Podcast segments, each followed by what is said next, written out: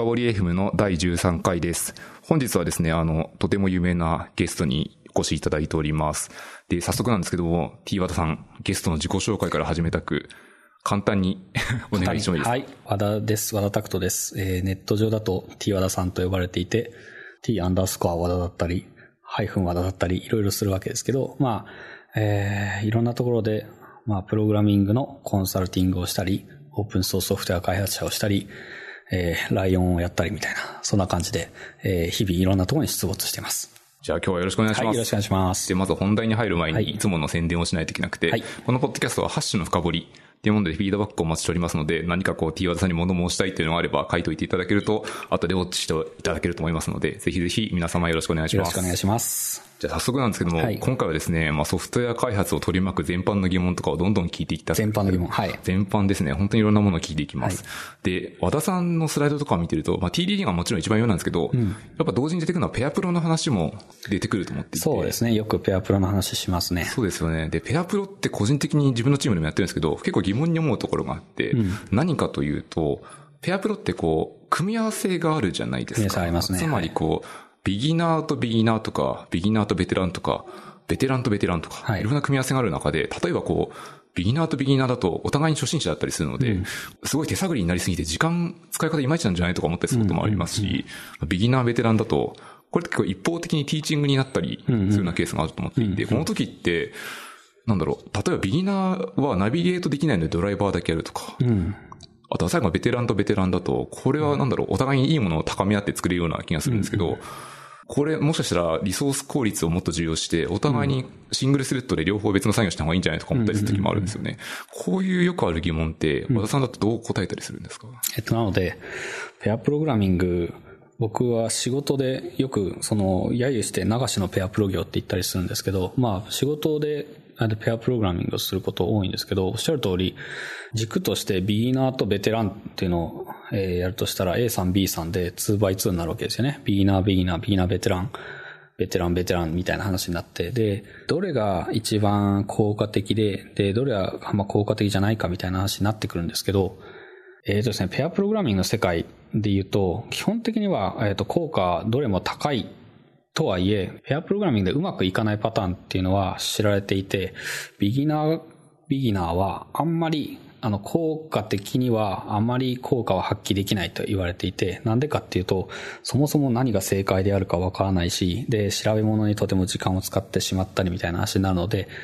えっ、と、ビギナービギナーの組はあんまり作らない方がいいと言われていて、僕はその研修とかワークショップを行うことも多いんですけど、ワークショップの、えっ、と、事前に、えっ、と、僕のワークショップはペアプログラミングで研修受けていたことが多いんですけど、事前にペア組みしていただく際に、事前にアンケートを取って、で、えビギナー同士のペアっていうのはなるべく作らないようにペア組みをするというような工夫をしてたりします。それがやっぱりビギナービギナーだとあんまり効果的にならない。えっ、と、チームビルディング上だと効果を発揮するつまり仲良くなるとか一緒に問題解決をするっていう意味だと、えー意味があるんですけど、その効果のあるコードをかけるかとかそういう意味だとそこまでではない。他のペア、ベテランベテランペアとかビギナーベテランペアに比べるとちょっと効果が落ちるってことが知られています。じゃあ、ビギナービギナーはなるべく避けるようにペアを作っていくのが実際のプロダクションとかの開発だと。そうですね、それが多いです。はい。はい。なるほど。ベテランベテランとかって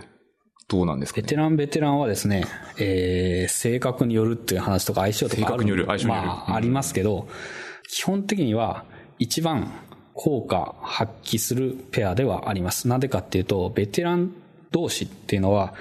その意思決定のスピードというのが、えとても速いのと、あと意思決定自体をその異なる角度からの意思決定をぶつかり合わせるとか、シナジーを効かせるとかが可能になるので、例えばビギナーとベテランのペアだったりすると、ベテランの意思決定にビギナーの人はあまりそう、意を唱えることができなかったり、それはその心理的安全性の話もあれば、そうじゃなくて単にスキル的に他のその観点が思いつかないとかも含めて、うまいことワークしないみたいなところはあったりするんですけど、ベテランとベテランの場合は、その異なる観点からの行動を書いたりとか、あるいはその、えドライバーモードの人とナビゲーターモードの人で互いに相互補完しながらコードを書いたりみたいなことができるので、これはやっぱりその、まあ腕の立つ人がペアを組めば組むほど、やっぱりアウトプットできるコードは身も蓋もないですけど、良い方向を向いていくってことが多いですね。あとは、その意思決定をライブでできるっていうのが大事で、例えばコードを書いていくっていうのは基本的に意思決定の積み重ねとか繰り返しであるわけですけど、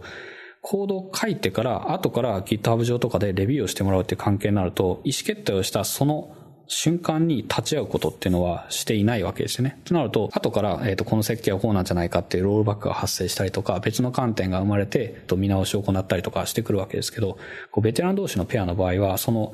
非常にクリティカルな意思決定自体を、その複数の観点から、かつリアルタイムに行うことができるので、これはやっぱり一番強いっていう話になるんですよね。とか、あとは、まあこれは聞いてないぞみたいなことも含めて後から発生するってことはないですし、かつ、どうしてもその意見の強いベテランというのは、意思決定の場にその参加している、していないっていうことが強くその関心として関心が向いているってことがあって、つまりその意思決定の場にいればそれを支持するし、いなければそれを支持しないみたいな関係であるとか、あるいはその合意形成する際に他の人が決めたものに対して従う従わないみたいな立場が結構人によってバラバラだったりするんですけど、設計上の重要な、例えばそのどこに力を入れてどこに力を抜くみたいな意識的な妥協点みたいなものっていうのをそのその場で合意形成しながらできるっていうのは、これはベテラン同士のペアの強みですね。とか一種の共犯関係になるみたいな感じがありますね。なるほど。ちょっと話聞いてて思ったのは、よくプロダクトを作るときって最初のフレームワークの実装とか何でもいいんですけど、うん、コアなこう軸の部分を作るときって、うん、すごいアーキテクチャ的なセンスとか求められる、そうですよね。そういうときにベテランベテランがコードを書いてくれてると。まあ一番向いてると思いますね。すごい良さそうな気がしますね。はい、あと最後のその質問で、ベテランビギナーの場合って、うん、ビギナーはナビゲーターをするんですか？ビギナーも、えっ、ー、と、割合が50-50にはならないことが多いですね。ビギナーがドライバー、つまりコードを書く人で、ベテランがナビゲーター、それをサポートする人であるっていう関係の割合が時間としては、時間としては結構長いんですけど、それでずっとそういう状態かっていうとそうでもなくて、基本的にはペアプログラミングっていうのはロールをローテーションするので、ベテランもコードを書いて、で、ビギナーがそれを見てるみたいな、というところも、関係としてはくるくる交代させていきます。で、えっ、とですね、もうこれもペアプログラミングのスタイルとかの話になるんですけど、どっちかっていうと、えっと、コードを書いているところを見てもらうっていうのもすごく大事なプラクティスなんですね。なので、えっ、と、隣でじーっとベテランが腕組んで見てて、で、ひたすら新人さんがビビりながらコードを書いて、で、そこ違うみたいに言われるんじゃなくて、どっちかっていうと、ここはこうやって書く方が効果的っていうのが、その、えっ、と、指差しとかでナビゲートするので足りる場合もあれば、そうじゃなくて、なんか割と根本的にリアクションが違うみたいな方向もあったりして、で、そういう時に実際こうやるだよみたいなところも含めて、えっ、と、コードを書いて見せるっていうのは、これは学びという意味だと、えっ、と、ビギナーの人が当て物をしに行くんじゃなくて、えー、実際にライブコーディングとしてベテランがコードを書いているところを学んでいくということができるので、やっぱりそれ一番強い学習体験としておすすめであるって話ですし、あとはベテランも結構新人さんが隣でコードを見てると、割とプレッシャーを持ちながらコードを書けるんですよね。で、あとは、なんか自分一人でコードを書いているときは手を抜きがちなものも、その、教育側面もありながら、その若い人に向けてコードを書いてるっていうと、割と隅々まで真面目にコードを書くんですね。うん、もう典型的なところで言うとコミットログとかですよ。コミットログを、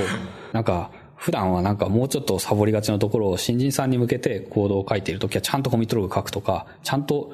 リファクタリングを後回しにせずにその場でちゃんとやるとか、そういったそのなんか背中を見せるというところ自体は、これ実は見られているだけでコードの質は高まるっていうものはあるので、これいろんなスケールで大事になってくるテクニックなんですね。これコードレビュー自体もやっぱりペアプロだけじゃなくて、ペアプロはリアルタイムのコードレビューなんですけど、リアルタイムじゃないコードレビューにおいても、えっ、と、コードレビューがあるだけで各コードの質は高まるっていうことがちょっと知られていて、何かっていうと、よくいろんな会社に講演をしに行ったりして、で、どうやってその質の高いコードを書いていく文化を会社に根付かせるかとか、テストを書く文化を会社に根付かせるにはどうするかみたいな講演を、えー、受けたまることも多いんですけど、コードレビューのインフラに投資しましょうっていうことを言うことがあって、まあ、レッドマインでもいいし、GitHub の、えっ、と、ビジネス、えー、アカウントでもいいし、GitHub エンタープライズでもいいし、えー、まあ、いろいろありますよね。あいわゆる、その、コードをコラボレーティブに書いて、で、かつ、コードレビューを、プルリクエストとかでコードレビューを行えるっていうような環境があって、で、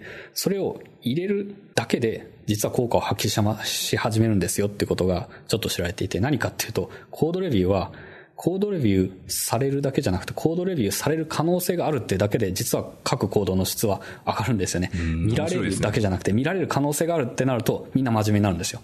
実際に全部のコードをくまなくレビューされるかっていうと、それはなかなかなかったりするんですけど、でも、もうプルリクが出るってだけで割と真面目にコミットログ書くとか、プルリクが、プルリクしなきゃいけないってだけで割と、ま、真面目にもうちょっと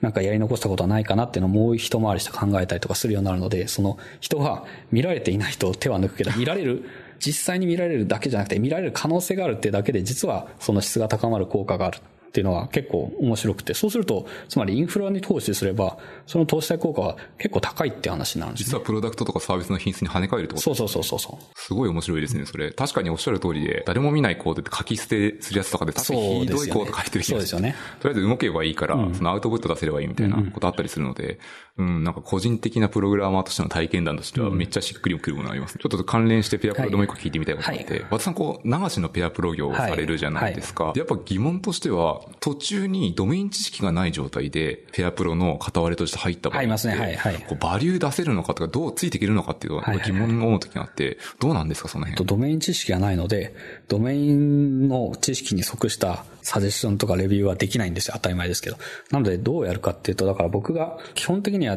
全部違う現場で新しい現場に入って、で、知らないところのペアプロするんですけど、どっちかっていうと大事なのは、コラボレイティブに、つまり、えー、ペアプロの会話の中から、相手からドメインの姿とか知識とかを引き出すってことが大事で、つまり、相手により多くのコードを、かつ喋りながら書いてもらうっていうことに結構比重を置くんですね。なので僕はゼロベースの新人になって、で、いろいろ相手に対して質問をするわけです。で、その質問に対していろいろこう回答してもらったりやり取りをする中で、相手の中の知識をあの、より立体化して体系立てて、で、相手の、ペアプロ相手のスキルアップとか、えー、認識のあまあ、強化につなげていくってことをやってて、つまり、講演の中でも時々話すんですけど、一番の学びっていうのは教えることから発生するんですよね。で、ペアプログラミングもすごい大事なところは、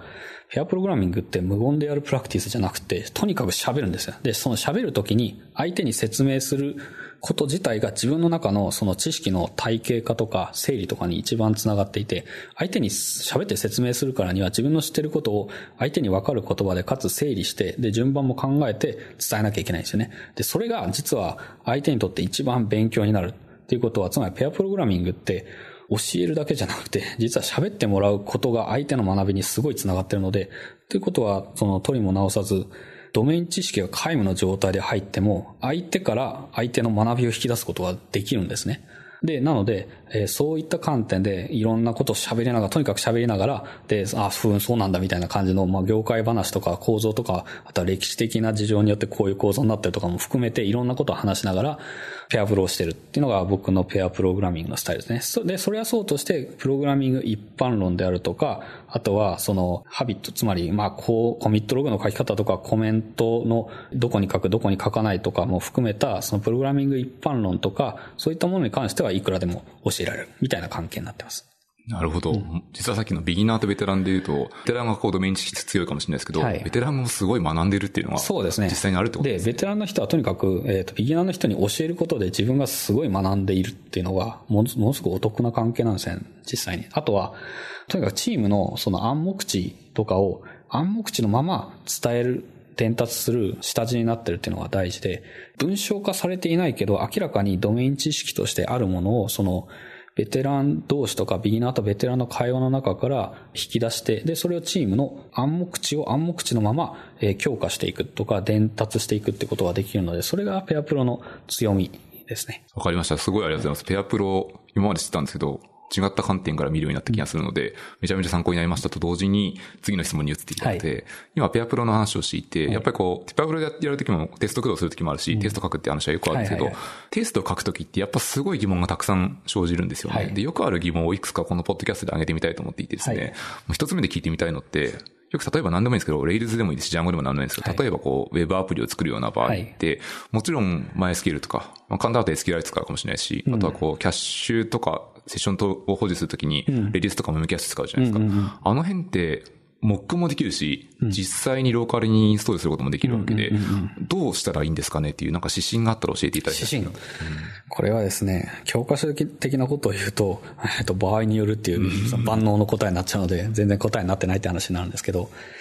えっ、とですね、指針はテスト駆動開発とかテストの自動化自体には大きく流派みたいのがあって、その分、テストの、テスト間、テスト同士の分離性とかを重んじて、とにかく Mock オブジェクトとか Mock とか Stub とか、いわゆるテストダブルと呼ばれるものを結構積極的に頻繁に使うテスト設計を行う、え流派と、そうではない流派みたいのがあって、で、まあどっちが正しいっていうのは、まあどっちもメリット、デメリットありますって話になるんですけど、じゃあ私の場合はどうするかって話になるんですけど、私自身はスタブとか Mock とかを作りすぎると、そのテスト自体はスピードは速くなって分離性も高まるんですけど、その代わり、その Mock オブジェクトとかスタブオブジェクトっていうのは、自分の願望とか妄想が作り出した、えー、振る舞いなので、本物の振る舞いと違うというリスクを常にはらんでいたりとか、あとは、Mock オブジェクトとかスタブっていうのは、コードで書くことが多いので、つまり、えー、メンテナンス対象としてのテストコードの分量とか、えー、あるいは重複が増える。っていうような問題もはらんでたりするので、Mock とかスタブをどのくらい使うか使わないかっていうのは、これはテスト駆動開発とかテストの自動化の一人一人論者によって度合いが違うんですけど、私自身で言うと Mock とかスタブをあまり使わないスタイルでプログラミングしています。というのはさっき言ったようなデメリットが、えー、自分の中でも感じられるからっていうところがあって、で、なので、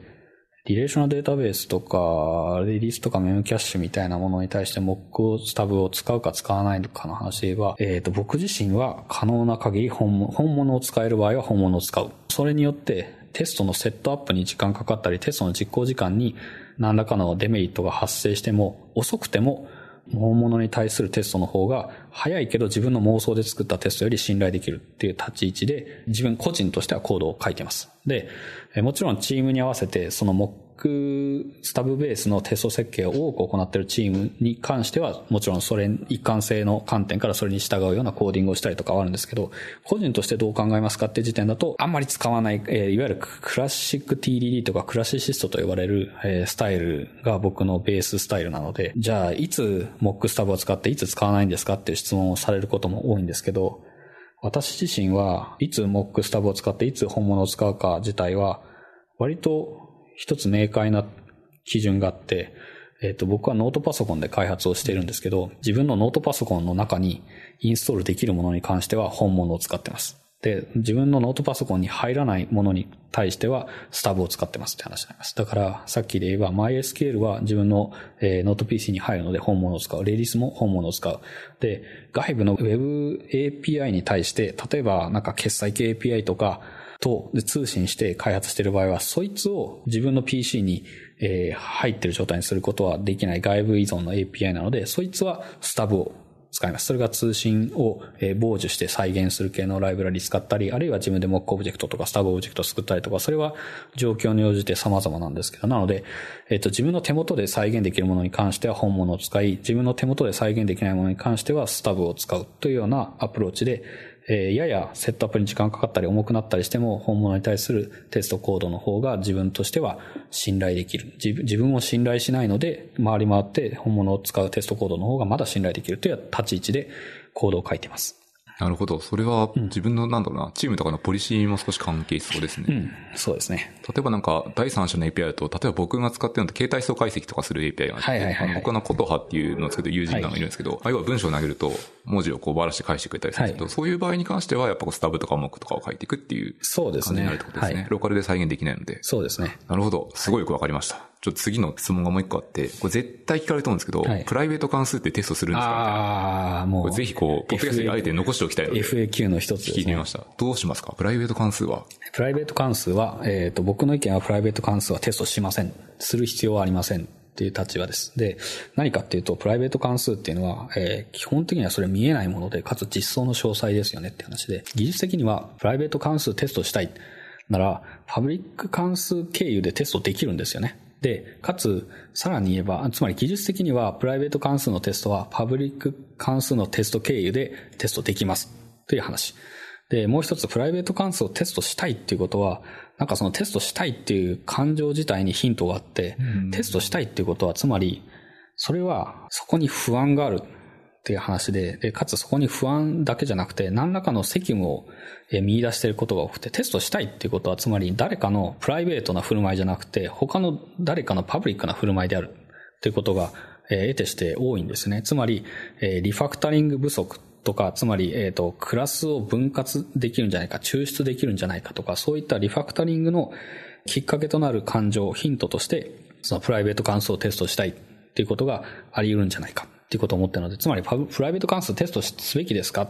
という回答に対しては、基本はテストしなくていいですって回答してて、なぜかっていうと、パブリック関数経由でテストできて、で、もしそうじゃなくて独立してテストしたいんだったら、それは独立した責務があるって話だし、独立した責務があるんであれば、対象の何かのプライベートな振る舞いじゃなくて、別の抽出したクラスのパブリックメソッドとかで、それに対してきちんと表玄関からテストをしなさいって話をしています。これらの議論自体は前提があって、何かっていうと、それらがえー、そ、それの対象のテストコード自体が自分たちが書いたものであるっていう話で、対象の、えー、テストしたい対象のコードが自分たちが書いたものじゃないとか、あるいは手を出しにくいとか、何らかの事情で、えー、構造は変えずにテストしたいっていう時が、まあ、時々あるんですよね。えー、切り出しは、できないとかやりたくないとか、そういった場合は、プライベート関数をプライベート関数のままテストしたい、カバレッジを上げたいみたいな感情もあったりはする。えー、典型的には、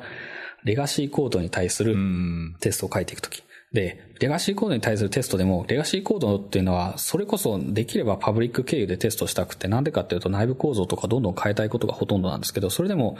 何らかクリティカルなセクションのカバレッジをまず取っておいて、で、そこの動きが変わっていないことを確かめながら、機能改善、機能追加とかを行っていきたいっていうシチュエーションはあるにはあるので、そういった時は割り切ってえー、リフレクションとかでこじ開けてテストを書いていきましょうって話をしてます。でもそれはつまり脆いテストになりがちで、なんでかっていうと外部、パブリックなメソッドの使用に基づいたテストではなくて、プライベートなメソッドの実装の事情に基づいたテストになってしまうので、当然ながらそれっていうのはリファクタリングを支えるテストにはなりにくいんですね。何より現状追認のテストになりがちなんですよ。今、これはこういう実装になってます。でそれが良いかどうかは置いておいて、今こいつはこう動いてますというその現状確認と現状追認のためのテストになってしまいがちなので、それは設計を良くする方向にはあんま働きにくいんですよね。でも、でもテストでカバーしたいっていう現場の事情はあったりするので、そういった時は割り切って奥の手を使って車法を使いましょうみたいな、そんな感じですね。ちょっとなんか聞いてて胸が痛かったのがあって、やっぱテスト一回全部書いてみたいなと思って、プライベート関数の実装まで踏み込んで書いたテストを書いたことがあって、はい、何が起きるというと、まあ、要因想像するのは、もう保守がすごい大変で。そうなんですよね。実装に依存しにいるテストって壊れやすくて、壊れやすいですね。だからこそ、ライブラリ側のコードもいじりなくなくなるみたいな、うんうん負のループが回り始めるので、うん、なんかこう、今だったらわかるんだけどって一回地雷を踏んだからこそわかるっていうのが、すごいこう、僕はしっくりくるというか、腑に落ちるところがめちゃめちゃあります。で、ちょっとまた次の質問に行きたくて、はい、よくあると思うんですけど、サーバーサイドとかバックエンドのテストって比較的書きやすいものが個人的には多いと思っていて。そうですね。インプット、アウトプットが明快だからですね。ですね。一方で、世の中にはフロントエンドのテストを書くケースもあって、はい、つまりこう、ドムのツリー構造まで意識したテストとかってあったりする。はい、セレニウムとか何でもいいですけど、はい、この場合ってフロントエンドって世の中的には比較的壊れやすいのが多いと思っていて。壊れやすいし、変更も多いですよね。そうですよね。こういう時って、うん、どうしても書きたい場合はしょうがないかもしれないですけど、うん、一般的に言ってもいいかまあ、ケースバイケースかもしれないですけど、うん、書く書かないで言うと、やっぱ書かないケースとかのが多かったりするんですかね。えっ、ー、と、そのビューとかがどのくらい短命なのかとかにもよるんですけど、書くけど書きすぎないというぐらいの塩梅が一の判断が一番多いです。つまり、ビューは変わりやすいので、テストが失敗しやすいし、テストを頑張って書いてしまうと、テストが失敗するので、ビューを変更したくないみたいな、すごい逆向きの力が発生してしまって、これが完全に本末転倒なんですよね。で、かつ、そのビューは、その、ユーザーの、例えばユーザビリティとか user experience に強く関係があるところなので、いろんな実験をしたいし、変えていきたいし、仮説検証を回していきたい。つまり、すごく短命だし、いろんなコードの出し入れが多いんですよね。ので、テスト書いても、なんか不良資産化してしまうとか、すぐ無駄になっちゃうとか、すぐ失敗してしまうとか、いうことが多くて、どうしても前向きになれないっていうことが多くて、で、これはもう、やはりビューっていうのはそういうものですって話なので、コスパが悪いのを承知の上でテストを書いていくっていうのは、これはだいぶ符号的な判断になってしまうので、えー、よくやってるのが、詳細なテストは書かない。ユーザーのシナリオレベルのテストを自動化していくとか、あとはドムの構造に対するテストじゃなくて、要素をピックアップして、えー、狙い撃ちしていくコードを書いていくとか、そういったその、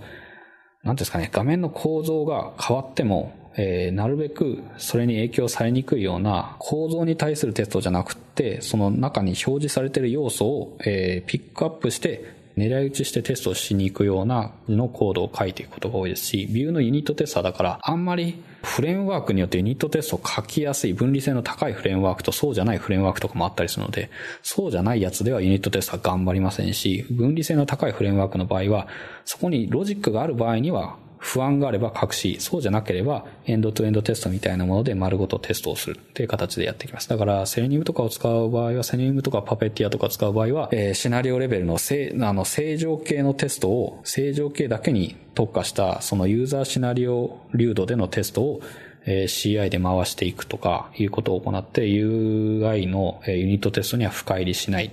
ていうことが多いですし、あとは、えっ、と、ビューというのは、やっぱり試行錯誤多くて、ユニットテスト頑張りすぎても、もう全然報われない、コスパが報われないので、ビジュアルレグレッションテスト、つまり、ものすごい簡単にと画面のスナップショットを取って、で、スナップショットを前回のえー、テスト結果とかビルド結果とか、あるいは前々回のどっか信頼できる、えー、内容と比べて、で、画面の表示内容に違いがあったかどうかを、画面レベルで、えっ、ー、と、画像レベルで調べるみたいな、その画像の差分を見るとか、画像のディフを取るみたいなツールっていうのは進化してきているので、それらを使って何が正しいかはわからないけど、でも、えー、画面の表示内容は明らかに変わったとか変わってないみたいのを判別できるようにするみたいな形のテストっていうのは別途行っていることが多いですね。そこまですごいですね。本当ディフを取るんですよね。画像をキャプチャーして画像の、まあ簡単に言うとスクリーンショットを撮って、うんうんうん、で、スクリーンショットが完全一致するっていうのは実はやっぱあまり多くないんですよね。ので、えっ、ー、と、画像の差分を、えっ、ー、と、抽出するとか計算できるみたいなツールっていうのは、これは独自の進化を遂げているので、それらと組み合わせることで、その画像の差分が敷地内であるかどうかとか、そういうのを機械判定するとか、あるいは人間の目で、その別途、え差分だけ、差分があった場合に差分だけ人間が確認できるようにしたりとか、そういったのも含めたビジュアルレベルでのテスト、見た目レベルでのテスト、っていうのは、だいぶ進んできてるっていうのはありますね。わかりました。ありがとうございます。フロントエンドのところのテストをそこまで考えたことなかった。かつ、その差分を取るビジュアルレベルのテストも考えたことなかったので、そうですね。すごい参考になりますね。多分これ聞いてて知らない人もたくさんいると思うので、うん多分ググったら出てくるんですよね。そうですね。なので、いくつか何パターンがあります。ビジュアルレグレッションテストをやるパターンと、あとはストーリーブックと呼ばれるようなレベルでのそのテストを行う場合と、ユニットテストを行う場合みたいな形で、いくつかの違った技術スタックを使ったテストのやり方っていうのが、その、地味猛量の UI の世界で行われてるみたいな。でもまあ一貫してるのは、全部頑張りすぎるとコスパが悪いし、ビューとか UI は実験してなんぼで変えてなんぼなので、それらを邪魔するようなテストじゃなくて、それらを邪魔せずに、かつその要点だけは捉えてるとか、そもそもこのテストが失敗したらリリースすること自体もできないし、そもそもこの正常形が失敗しているっていうことに一定時間内で気づけるっていうテストの仕組みは、これはビューのテストとかを全くやらないっていうと、今度は致命的な問題にリリース後に気づくって話になってきてしまうので、とにかくその辺のその主要動線とかのテストだけはちゃんと、えメンテするとか、そういったような形で、まあコストの割り振りが行われているプロジェクトが多いって話ですね。うん、確かに主要動線で一番コアな部分で、うん、まあいわゆるハッピーパスというか正常ルートの一番いいところに関しては、費用対効果すごい高そうなそうですね。気がするので、うん、合理的な判断かなっていうのは今聞いていて、これもまた腑に落ちた。感じで、うん、もう一個聞きたくて、これテストの話だけでこれ終わってしまうかもしれない。はい。はい、違うので、何でも。いろんな話聞きたいので、はい、最後にテストで一個聞いてみたいのですね。はいはいはい。単体テストとか書く場合って、やっぱりこう、ファイトボックスとかブラックボックスみたいなアプローチがいろいろあると思っていて、いろいろやろうとすると、すべての条件分岐とか、命令分岐とかカバレッジっぽい話になるかもしれないですけど、この辺ってどう判断してどこまで書けばいいんだってよく悩むんですよね。カバレッジとかをそのテストの強度の判定に使うかどうかとかの話ですよね。はい、この意味だと、ユニットテストも含めて、できればホワイトボックス的な観点ではなくて、ブラックボックスとかあるいはグレーボックスと呼ばれる、あの、あまり実装の観点からテストを行うんではなくて、あくまでそのどうあるべきかとか、仕様とか振る舞いの観点からテストを書いていくっていうのが、例えばユニットテストであるとしても望ましいっていうことを考えていて、なので、カバレッジを何らかの研修条件にするっていうのはあんまりやらないんですね。なんでかっていうと、カバレッジは何らかの管理の道具とか、その何らかの達成度の度合いの条件として使うと、途端に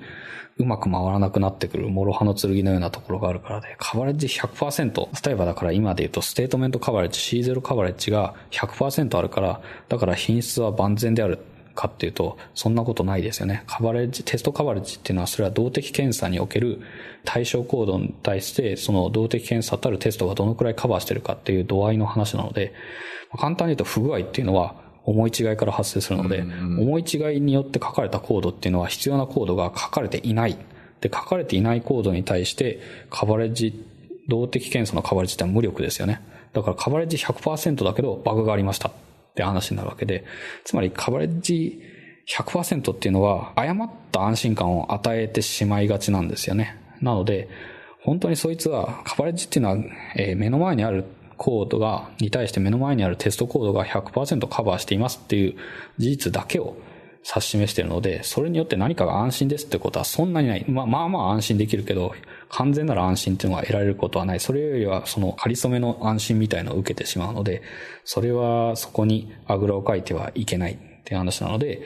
まずそれは、諌めたいっていうところなので、カバレッジ100あるから大丈夫みたいな、そんなことはないですよっていう話をします。で、その上で、じゃあカバレッジはいつ使うのかとか、どう効果的に使うのかって話になるんですけど、カバレッジ自体はなので、数字を見るんじゃなくて、えー、まず一つは、カバレッジあるコードに対してテストがどのくらいカバーできてるのかって、よくそのブラウザ上とかで、そのカバーされてる行はえー、緑で表示されて、カバーされてない行は赤く表示されるみたいなのあったりしますよね。そういうところを見るためには、えー、見る上では非常に効果的で、つまり、カバレッジツールっていうのは自分たちの見落としとか過信を探すためのツールの一つとしては使えます。で、何かっていうと、このくらいテストでカバーできてるだろうと思っていたけど、ここはカバーできていなかった。というのを探すツールとしては非常に効果的で、で、それがやっぱり自分たちの見落とし、あるいは仕様の何らかの思い違いとか考えすぎを指し示してるのかもしれない。やりすぎを示してるかもしれないし、いろんな状況が考えられてるんですけど、少なくとも自分たちが考えているテスト範囲と実際にカバーできているテスト範囲が違うっていうことを認識できるっていうのはこれすごく大事で、つまりメタファーとしてはメーターの一つみたいなもの車の速度メーターの一つみたいなもので、なんか今80キロぐらいで走ってると思ってたら100キロ出てましたみたいな話とか、そういったその今どのくらいできてると思ったらそうではないというズレを認識するツールとしては、まずカバレッジ、まあ C0 とか C1 も含めて、えー、すごく効果的。つまり自分たちで自分たちの開発がグリップできてるかどうかとかヘルシーであるかどうかを確かめるツールとしてはすごく効果的で、他のチームとか他の人が数値ベースで何らかの介入をしてくるとか管理をしてくるツールとしては悪い方向に働くことの方が多いっ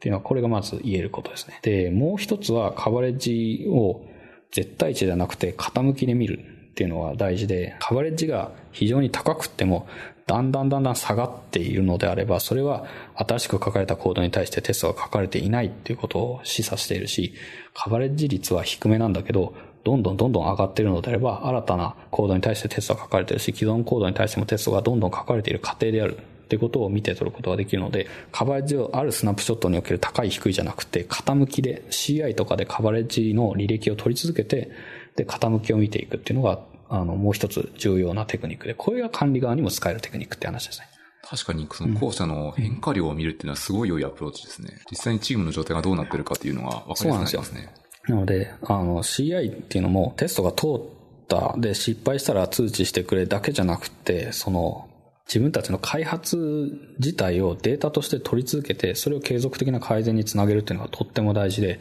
テストの成功失敗だけじゃなくてカバレッジも、え時系列に取り続けたいし、コードの複雑度の変化自体も全部データとして取ることによって自分たちの開発自体をエンジニアリングの対象とできるって、これは大きな強みなのでデータ重要って話ですね。めちゃめちゃこれも腹に落ちる話で、うん、あと前者で言ってたこう数字を過信しすぎないっていう部分がなんかある意味、僕そうエンタープライズな人間なので、はい、心に当てはまるものがあって、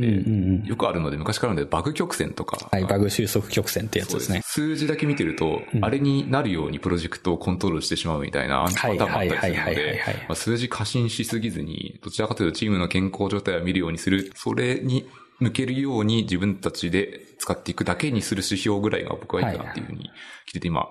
思いました。そう。で現代のプログラミングにおいて、その、いわゆるバグ収束曲線というやつを管理指標にするのは、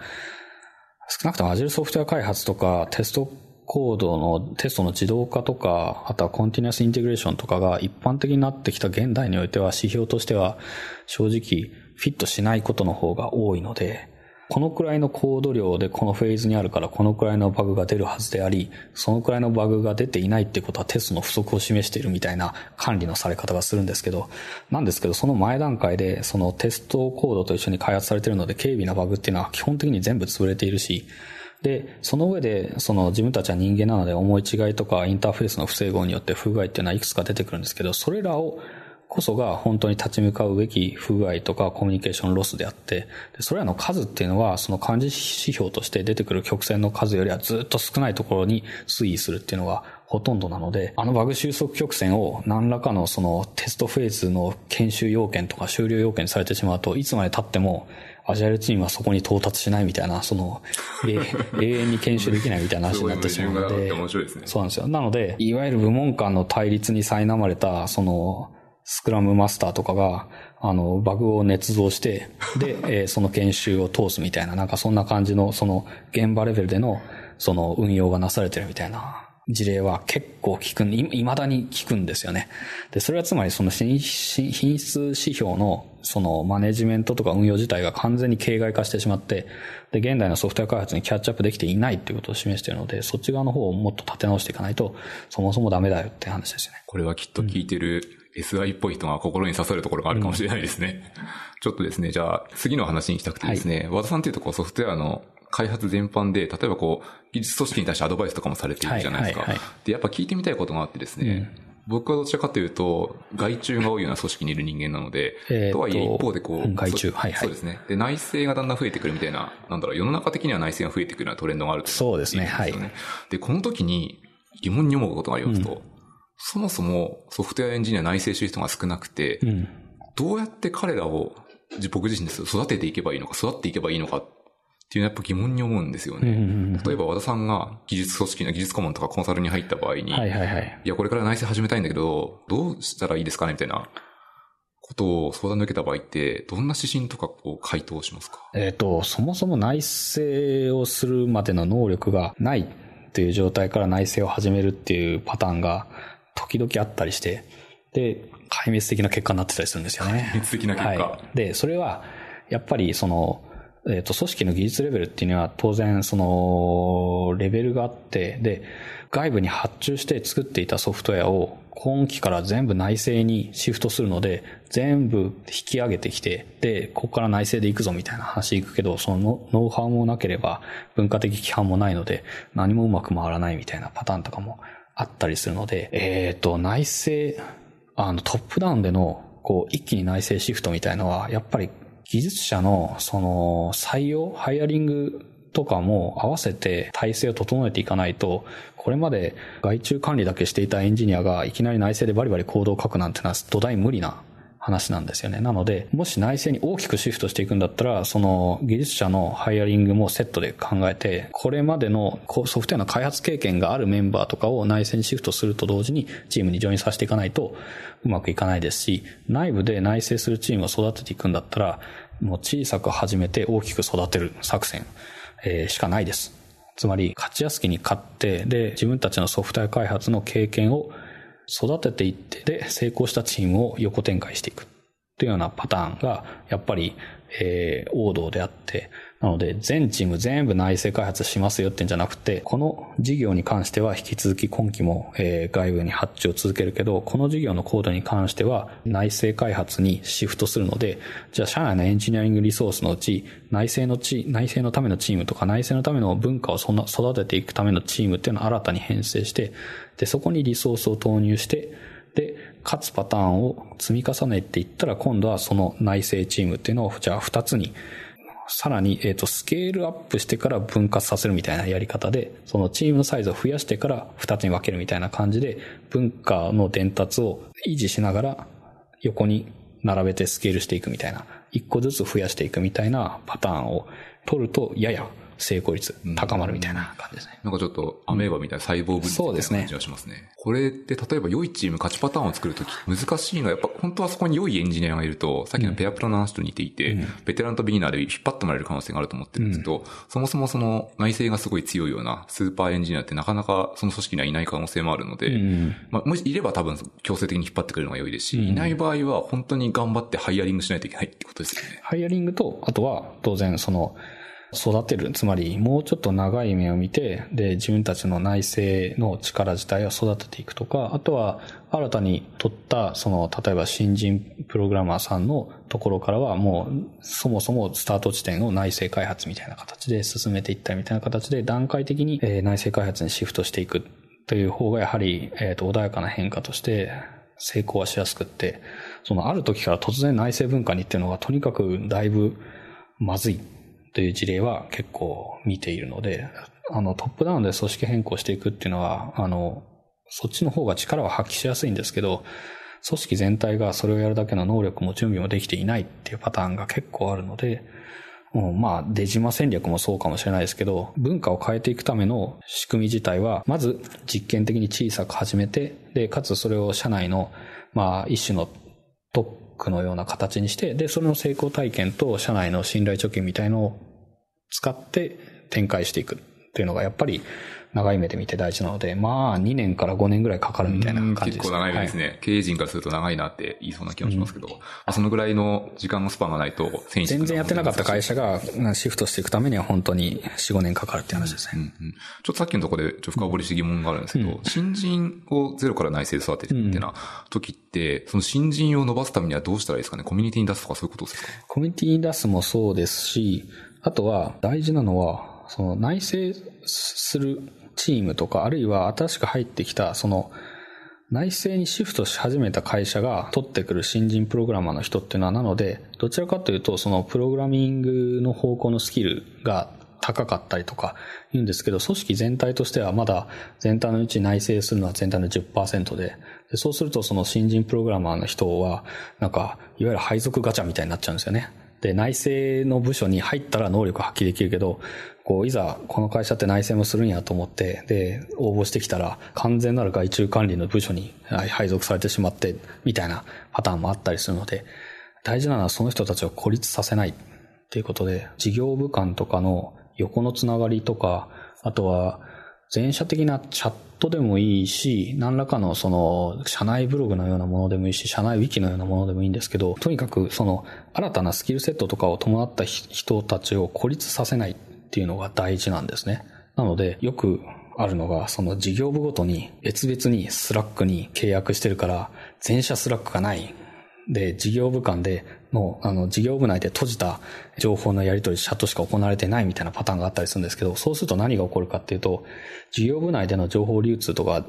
はさらにスムーズにできるようになって効果を発揮するんですけど、その代わり、技術的な串で見ると、各技術者っていうのはすごく孤立し始めるんですね。その事業部に Android のスキルを持ったエンジニアが1人とか2人とかしかいないいないのであれば、2人の間での情報交換はできるけど、でもその他の部署でどういう案件でどういうことやってるのかみたいな、本当はそういったやり取りとかをしたいのに全社 Slack がないから完全に孤立してしまって、で、他部署の事例とかも全然わかんないし、内製にする場合にどうやっていけばいいかみたいなのもわかんないし、お手本にするプロジェクトもないみたいな感じになってしまって、サイロ化ってやつですよね。事業部ごとのそのサイロ化とかタコツボ化っていうのが、その技術者の孤立をすごく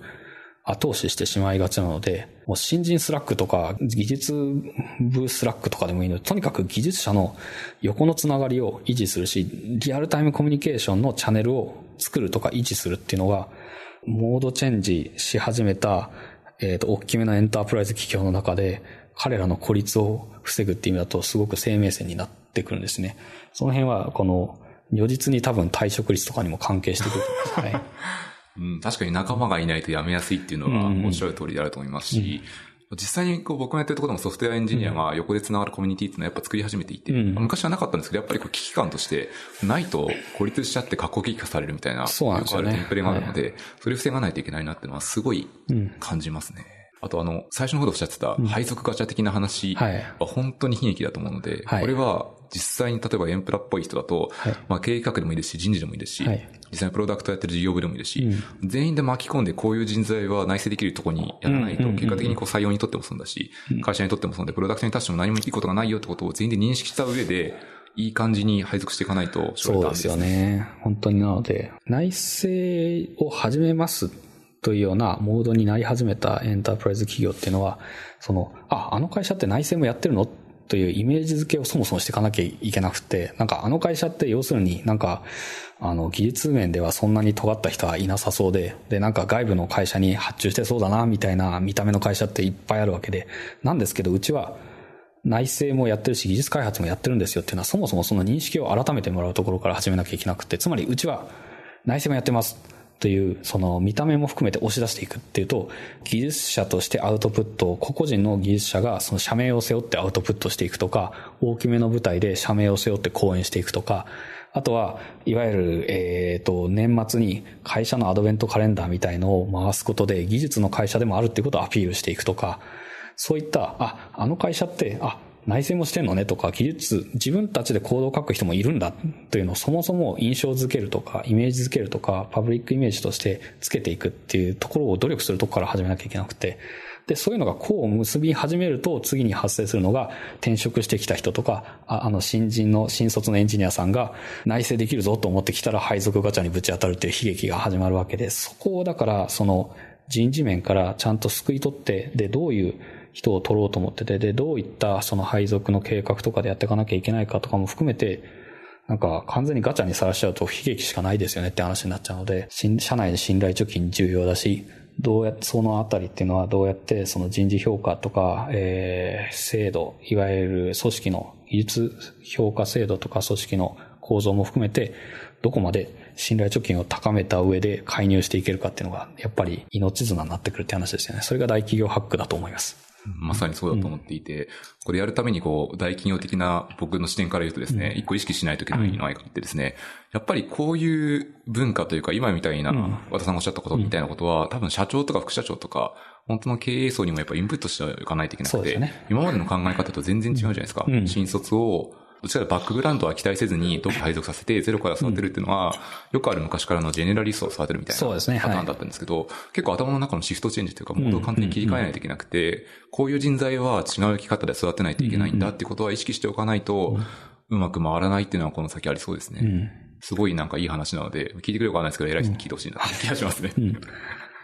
その上でだから、その、社内講演の、えっ、と、依頼を私にいただく上で、時々あるパターンが、意思決定層も含めて、偉い人たちに、その、これからのソフトウェア開発っていうのは、こういうようなことをやっていかなきゃいけないとか、時代はこういうふうに変わっていくとかも含めて、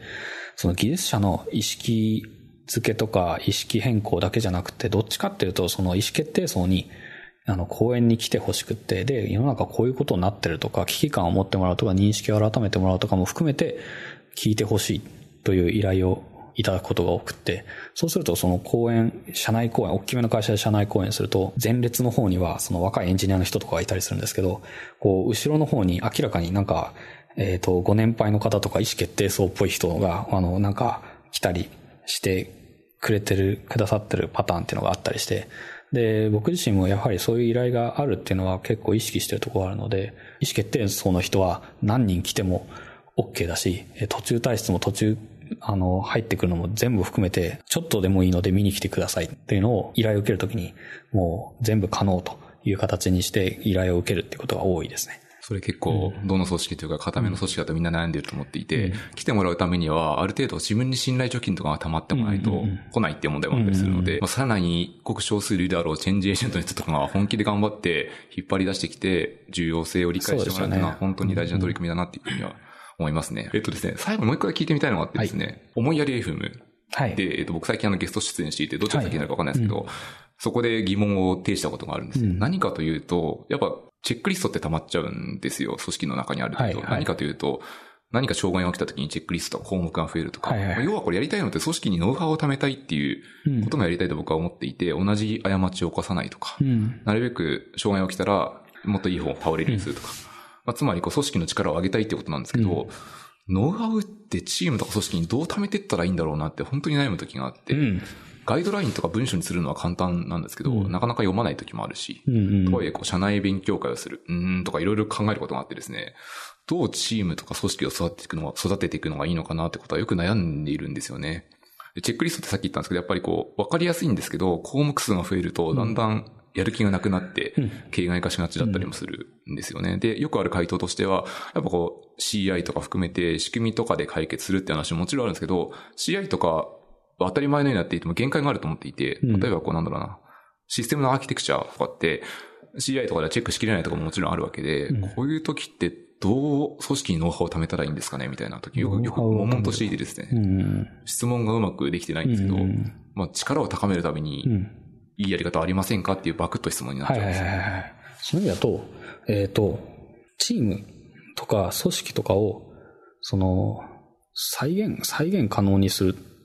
というところが大事で、その積モデルみたいな話になってくるんですけど、はいはいその、形式地化したものっていうのが、その形式地化がそのまま形骸化につながってしまって、で、死んだチェックリストになってしまうとか、そういうパターンっていうのが、やっぱり多いんですよね。で、近年のソフトウェア開発で言えば、その前提の違いとか、その、そもそもその市場が動いていて、で、前提となるターゲットとなるゴールとかがどんどんどんどん動いて、で、周りの環境とか市場の状況とかも変わっていく中で、つまりいろんなものが変動する中で、で、質を保ち続けるとか、ソフトウェアの企業としての強さを保ち続けるっていうためには、特定の固定した視点でのチェックリストっていうのは、なんか、すぐに賞味期限切れになってしまって過去方向に流れていってしまうっていうパターンが結構あったりするんですよね。なので、えっ、と、ノウハウの集積とか自体は、いろんなチャンネルで行っていかなきゃいけないんですけど、基本的にはその生きた知識としてキープするために、一つは、えっ、と、やっているのが、公開し検索可能にすることですね。で、閉じられたそのプライベートなウィキとかじゃなくて、時間的な変化に強くするために、特に設計判断とかをどうやって残していくかっていうと、えー URL 重要って話なんですけど、設計判断とかが言及可能にするために、いろいろな、だから GitHub の良かったところとか何かっていうと、コミットとか、あとはなんならソースコードの範囲に URL が振られるっていうところがすごい大事で、URL が振られると、リンクが貼れて、で、言及できて、で、それらを蓄積していくことができるんですね。なので、設計判断を書き残すのも、ただ書き残すだけじゃなくて、その URL が貼れる状態で蓄積していく。で、それらを検索可能にして、かつリンク可能にするっていうのが、これがまず、えっ、と、強いソフトウェア組織の、その、ノウハウを蓄積していくやつだと非常に重要になります。なので、なのでプライベートチャンネル、D、m チャンネルとか良くないって話になるし、なるべくパブリックのところで設計判断の話をして、で、かつ URL を残していく。ためには、まあ、ある種の心理的安全性みたいなのが重要になってくるし、みたいな話になってきますし、あとは、チェックリストとか、えーそういった実務レベルの、えー話ではなくて、もうちょっとその、ポリシーとか、パターンとか、価値観とか、えーそういったそのもうちょっと一段上位のものの構造を作っていくのが大事で、価値観から行動原則を生み出していくとか、価値観からえー実際のコードとその品質基準を生み出していくみたいなところが大事で、つまり何より何を大事にしているかとか、品質的な観点で言えば、例えば MTBF より MTTR を大事にしているとかも含めて、その現場現場とか場合場合の状況判断において、うちのソフトウェア組織としてのうちの価値基準っていうのはここにあるわけだから、つまりそこから逆算していくと今はこうするべきであるっていう判断を個別に行えるようにしていくと、ソフトウェア企業としては強くなりますって話で、なんかクレドとか価値観とか、何らかそういったものが重要である。何らか判断に迷った時に、その判断に迷うってことは、これまでその組織が経験していなかった場面に遭遇しているってことで、その経験してない場面に対してチェックリストっていうのは効かないんですよね。であるならば、そのソフトウェアとしての、ソフトウェア企業としての価値観から、今この初めて目前にある現場に対してどういう設計判断をしていくかっていうのは、うちの価値観はこうなんだから、こっちの方向で、え設計判断していく。で、その会社の価値基準とか、そういったものに、え、乗っ取った形で行われた設計判断が、仮に誤っていたとしても、その誤っていたということ自体は、えっ、ー、と、叱責されないっていうか、その、その、それ自体は良いチャレンジとしてきちんと評価されるというような、何らかの安全性なり何なり作っていかないと、それは絵に描いた餅になっちゃうんですけど、そういった、その、再度生成可能な状況状況による、におけるソリューションを生成可能なパターンとか、生成可能なクレドとか、生成可能な価値基準みたいなものを作っていくと、変化の多い現代のソフトウェアにおいて、一段強い組織としてやっていけるっていう話をしたりとか、時々目撃したりとかもしていますって話ですね。めちゃめちゃいい話ですね、今の。それまさに多分、組織とかってある程度 CTO 的な、うん、それとかすごいな、ティックリードのさらに番長みたいなのがいると思うんですけど、そういう人はある意味そういう抽象的な判断基準とかを提示してあげて、うん、後の実装は結構チームとかに任せてもいいところがあると思っていて、ね。はい、しかもその変化に激しい領域じゃないですか。はい、だからこそこう、チェックリストもいろいろ動的に変えないといけないかもしれないし、うん、まあ、チェックリストまでいかないとしても、他のところで担保ができればいいと思うので、困った時に変化に対応できるような考えのポリシーがあるっていうのは、すごい組織として強いなっていう。気がしますね。なので、そういったその価値観とか、その設計判断における一種の、より一段高レベルのそのよりどころみたいなものを、ちゃんと組織として表明して、で、かつそれに基づく設計判断とかはちゃんと評価するし、えー、それに基づいた設計判断が仮に失敗したとしても、それはちゃんと、それそれはそれとして評価するっていうのが、まあ大事になってくるんじゃないかなっていうところですね。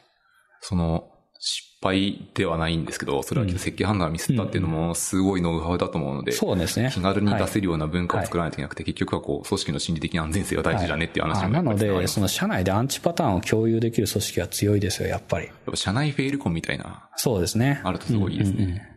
やっぱこう組織ってサイロ化すればするほど守りたくなるじゃないですか。うん、そうなんです自分の責任じゃないって言いたか SI 的なことと似てるんですけど、うん、そうじゃないように文化を変えていくっていうのは一つのアプローチで大事なことですね。そうですね。はい。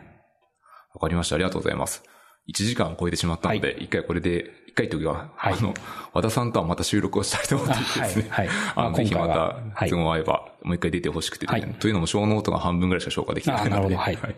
またよろしくお願いしますということで、はい。最後にまた宣伝をしていくと、このポッドキャストはハッシュの深掘りでフィードバックをしてますので、ぜひ皆さんよろしくお願いします。ということで、今日はどうもありがとうございました。ありがとうございました。